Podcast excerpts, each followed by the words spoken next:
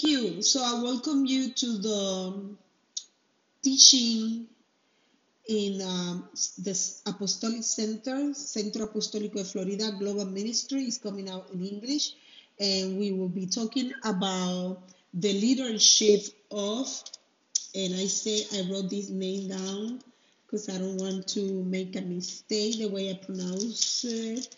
Okay, and it will be Ahab. Ahab, which is in Spanish is Acab, el liderato de Acab. Ahab was one of the king of Israel, and we're going to see who he really was and why it's so important for us to uh, learn how to apply principles of leadership that would prevent us for moving out of God's will for our life and that we will stay connected with God and not lead people outside the word of God. We consider this leadership or kinship as a Jezebelic, Jezebelic one, like un reino jezabelico is, is something that is corrupted. The leadership of King Ahab was a corrupted leadership. He was one of the king of Israel. And the story is happening after uh, David was a king and after Solomon was a king. And one of the things that we want to remember when we talk, uh, let me double check if I was mentioned that before. Let me just double check before I say something. Uh, okay, so no, I so I'm gonna say now. Okay, one of the important things for us to remember the importance of know who this king um, was, and because a lot of people um, blame Jezebel for the mistake that her husband did, and he did a lot. He committed a lot of sin. But let's go back a little bit on the history of the of the of the kings of Israel, so we understand a little bit what happened. That's what I say. You had to look first king and second king. It's a long story. It's a big and important story in the history even today, because remember that um, Israel is a nation. It's still it was a nation. It's still a nation today. It was operating in the fullness of their power after David and Solomon. They still were there, kind of in charge of everything happening around them that is no longer that way right now in 2021 so this is this is the history of the people of god. So this is very important. This is should be um, considered as a, an amazing story for us to read this book to be able to understand how these people operated. Now if we go back, back, back to the beginning of Israel as a nation, the first thing that they did, it was to, or one of the first things, let me say, I have to be careful how I say all this. The day they did was to have a king, and they had King Saul. I think I have preached about that. I had thought a little bit about that before, about King Saul. And after King Saul, came King David, and we will not go in details of what happened. You can read it yourself or follow some of my teaching about it. And later we have Solomon. So what happened with Solomon? How things start going so bad after, during Solomon and after. Because Solomon, God appeared to him twice. And even when God appeared to him twice, he still make a lot of mistakes. He still went into the heart of women who didn't um, who didn't love God, especially his wife. They put it in the Bible like it would be his only wife, but he has many. Maybe it was the first one. He could not resist the temptation of the woman from Egypt. So his wife was the daughter of Pharaoh. That's what um, First King chapter 11 say. It said, but King Solomon loved many strange women together with the daughter of Pharaoh. Pharaoh, the Pharaoh, Pharaoh, Pharaoh from Egypt. Okay, so we already can see how um, Solomon made one of the first mistakes that he did.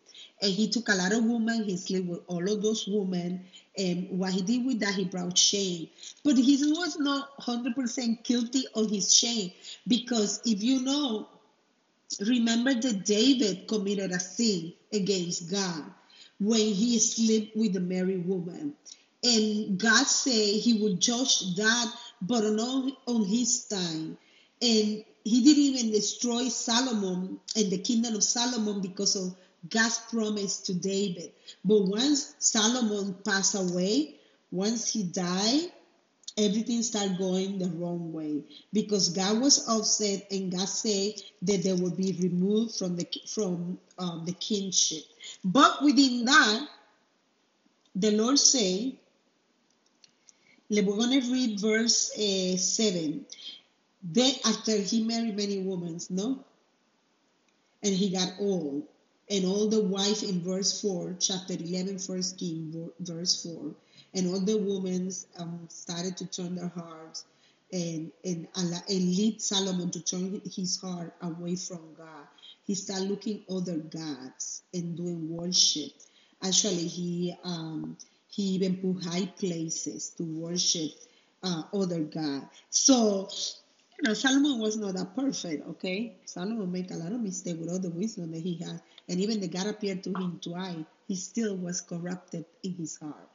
And it said that the Lord was angry with Solomon, chapter verse 9, sorry, chapter 11, first King. Because his heart was turned from the Lord God of Israel, which has appeared unto him twice, and had commanded him concerning this thing. And 11 say, Wherefore the Lord said unto Solomon, for, for so much as this is done of thee, and thou hast not kept my covenant and my statu- status, which I had commanded thee. I will surely rend the kingdom from thee and will give it to thy servant. So, in another word, and we will see later what happened, that Solomon, because of his disobedience and the curse of his parents, King David, on his kingdom, uh, God decided that once Solomon passed away, he will give the kingdom to the servant of Solomon. He was not from the he was not coming from the from the um, from the generation of kings. He was not coming from uh, that line of kingship. A servant will be the king of Israel. But the Lord promised, the Lord God promised that He will keep one part that's what they call, um, the, he will separate one part for his glory. And that's why he called Judah. That's when, at some point in the history of Israel, um, the kingdom divided into two parts. And then we had Israel and we had the south. We had we recognize that as Judah. Eh, but it was a promise of God that would be like that. Those people will remain within what God promised them to do and to be. Okay? So why, how um, the, the story of the husband of Jezebel, and I'm using him as the husband of Jezebel, not to minimize his authority and his responsibility, but for you to be familiar, who are we talking to? Who is these people that I'm talking about? And in English, I say uh, his name, and I will repeat it again. His name, what is his name again? I have to make sure I pronounce it right, because it's Ahab. Ahab, that's his name. Ahab. I wrote it somewhere here. Okay, so what happened after Solomon died, and all the people, he's successful. This is Solomon's son. One of his sons took over the kingship. He was one of the king. He was appointed as a king, but he was killed quickly by his servant because he was already a word like that. This servant, his name is really um, Jeroboam in Spanish in English. I, don't remember. I didn't. I didn't wrote it. I didn't wrote it down. But he's not even the main character of our story today. But the servant of Solomon took over the kingdom, and he also was killed. All the people came after, and they became the king of Israel. But at the same time, they didn't do right before the Lord it was already prophesied that way. So in First King chapter 16, from verse 21 to 28, we also can see then where the people of Israel divided into two parts. God said that already. Half of the people followed Thibnil, the son of um, Ginath to make him king and half followed Orin. Okay? But the people liked more Orin actually, and he became the king. But in verse 25 says, But Orin wrought evil in the eye of the Lord and did worse than all that were before him. Remember, remember this very clear. David committed a sin, Solomon committed a sin, the kingdom were going to be divided, and God divided as the Lord says so. God kept Judah for himself because Jesus was coming through that um, bloodline. Okay, so the other part, the, which is Israel, they continued uh, committing a sin and living their life according to their parents and grandparents. And the king who really success took the chair after Solomon, there was Solomon's son, but he was killed. And from there, the servant became the king. And from there, people who served, and there was from the line of the servant, were, were the one leading the people of Israel, not Judah, because they divided themselves after.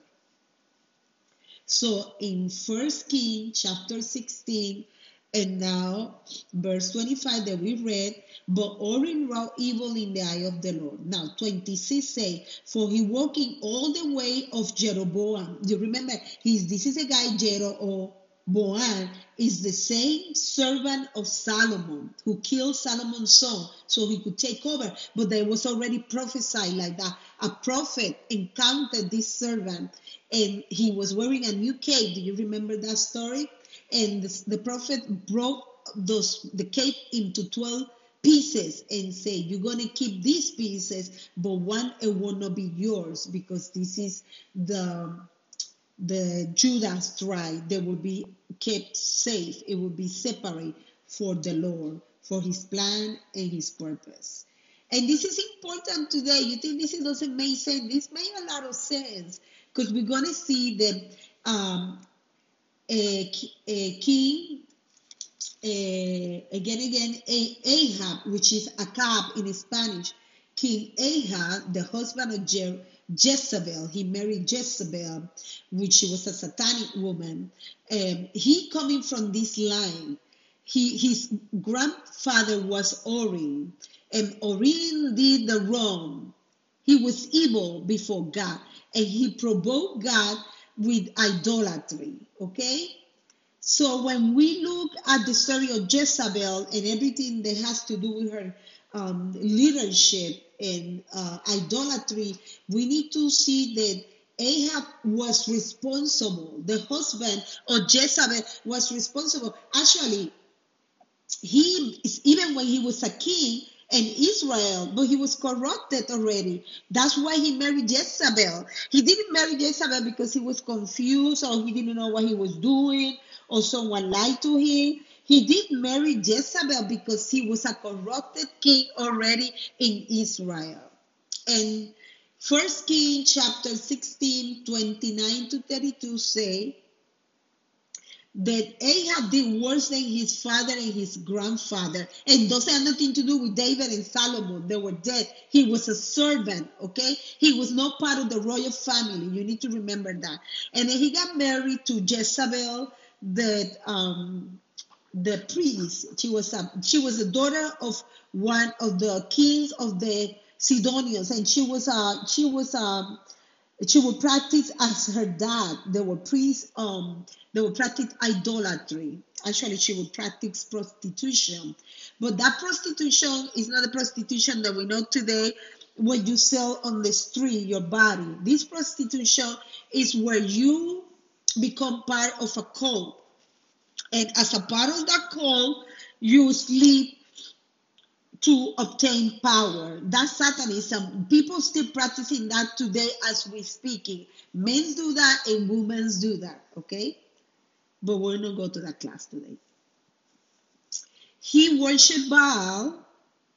Uh, he built a temple to that god in Samaria.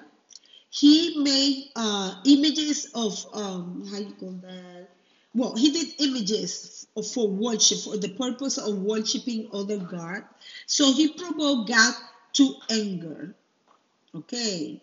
So I want you to remember when you will teach or preach about Jezebel, remember that Jezebel was who she was. The king Ahab, Acab, el rey de Israel, he married Jezebel because he was worse than Jezebel. He was so corrupted. He just allowed her to do what she wanted. But in reality, his kingdom, his leadership, the king of Israel was corrupted, was sick, and it was pathetic. Okay. Now, we keep going. Remember, First King chapter 1, verse 13. And I'm sorry that I had to be constantly, uh, I have a very chronic sinus today, and I had to make sure I take care of my myself. No? So in First Kings chapter, I had to check my podcast. We still have time. I had to finish. First King chapter 21. You have to read first and second King, okay? That is the life and the story of the people of Israel. It's very powerful, very anointed because you see the hand of God upon this nation. But you also see that because King David, not only so, King David committed a sin and even Solomon committed a sin. But God was grateful to David because David did a lot for God. So he didn't eliminate Solomon. But once Solomon died, the kingdom became divided. And we are talking today about the king of Israel, the one that was Ahab, the husband of Jezebel.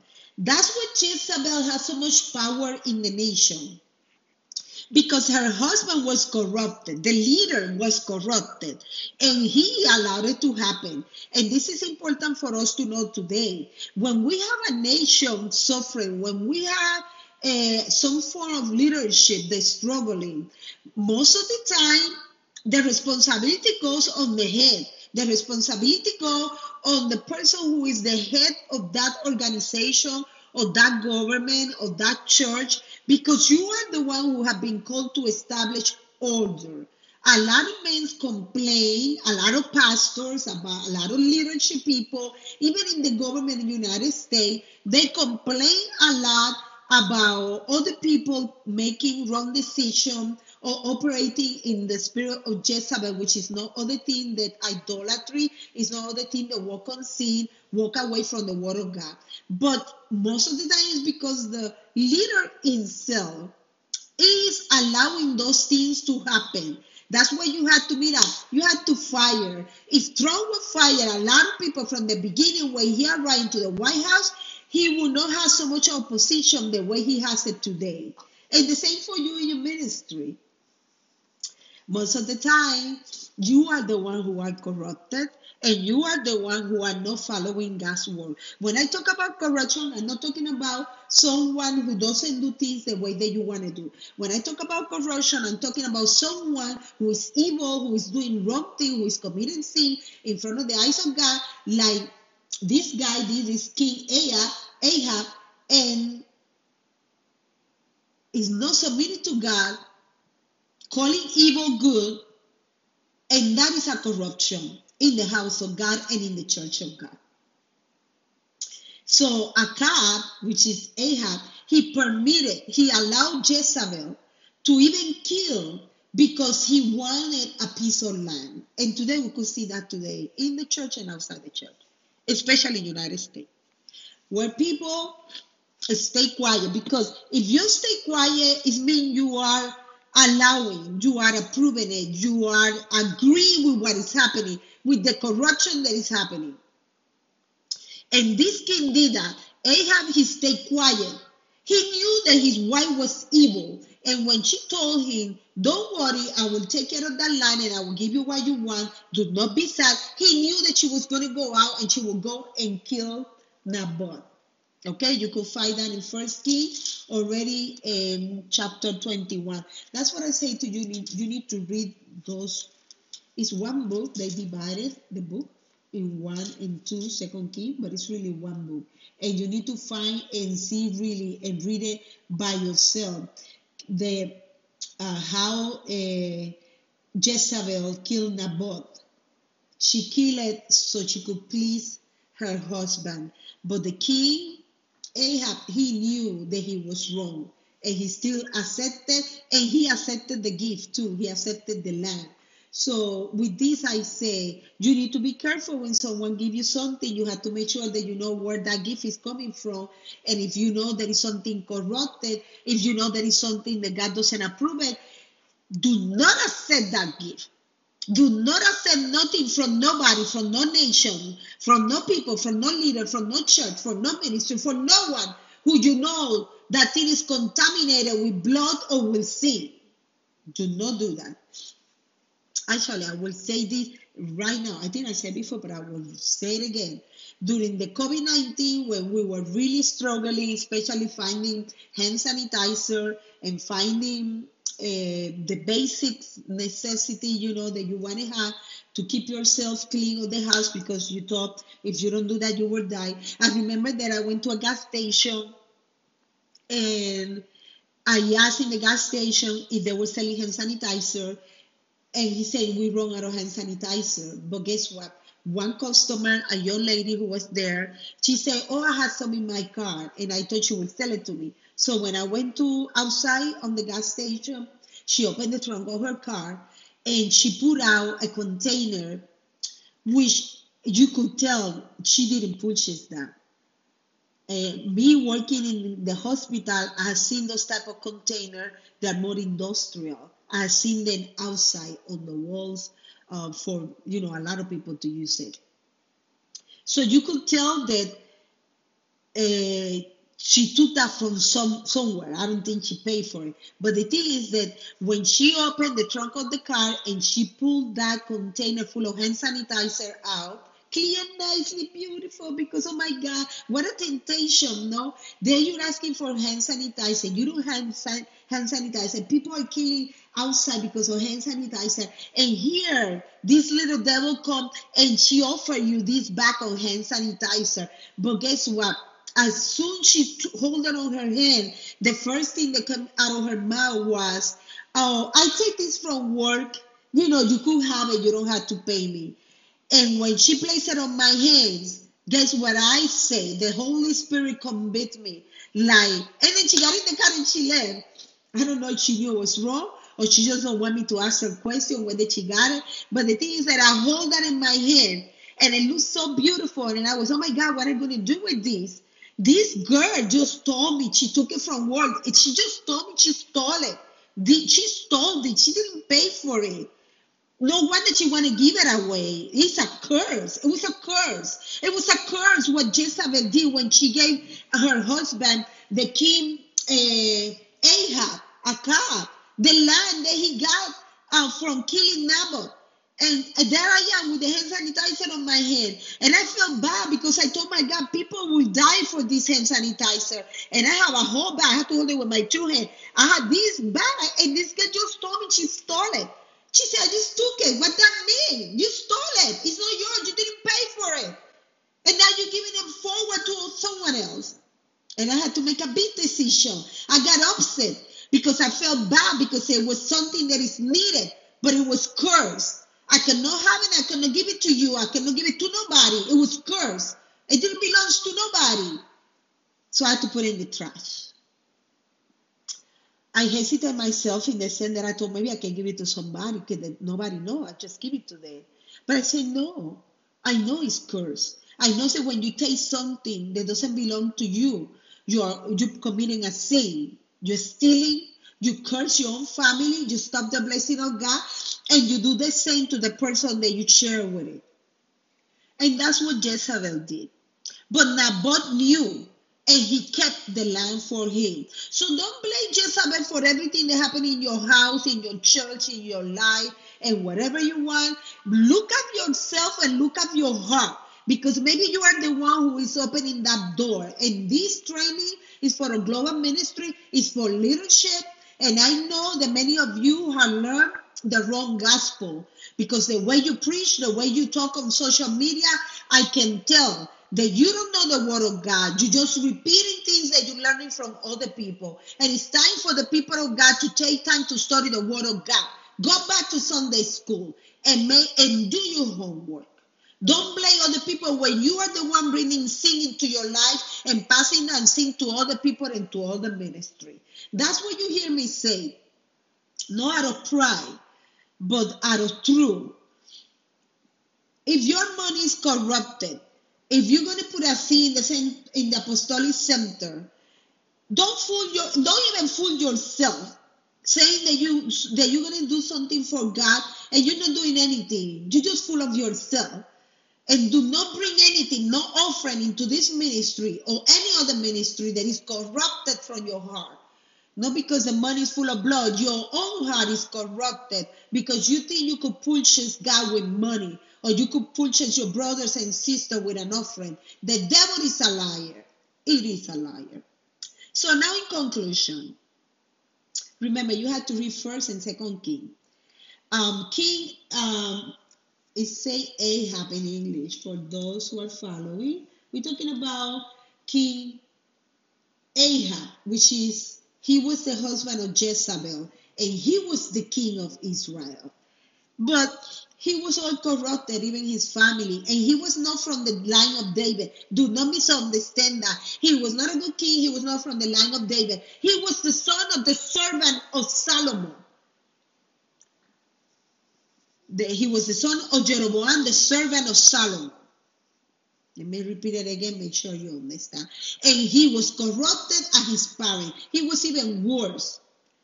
He did idolatry and he associated himself with Jezebel and his and her family. And he provoked God. He was corrupted because he embraced other nations and adopted their idolatry to please himself and to please others. Ahab, Acab, and Ahab, he used his power for his own personal benefit. How are you going to tell me you're a Christian and that you follow Jesus when you steal things from your own company, from you, from from the places of, of trust?